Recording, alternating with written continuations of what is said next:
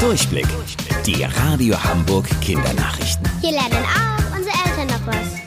Moin, hier ist eure Luca. Google ist wirklich praktisch. Egal, ob ihr etwas für die Schule herausfinden müsst oder wissen wollt, wie ihr zu einem bestimmten Ort findet.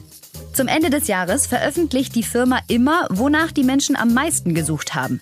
In Hamburg steht ein Suchbegriff ganz weit vorne. Sie haben am allermeisten nach Corona Hamburg gegoogelt. Sowieso wurde viel zu dem Virus ergoogelt. Auf Platz 2 landete Maskenpflicht Hamburg.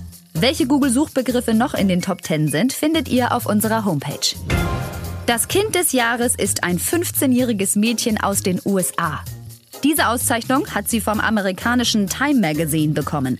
Es ist das erste Jahr, in der die Zeitschrift das macht. Das Mädchen heißt Gitanjali Rao und sie ist Erfinderin.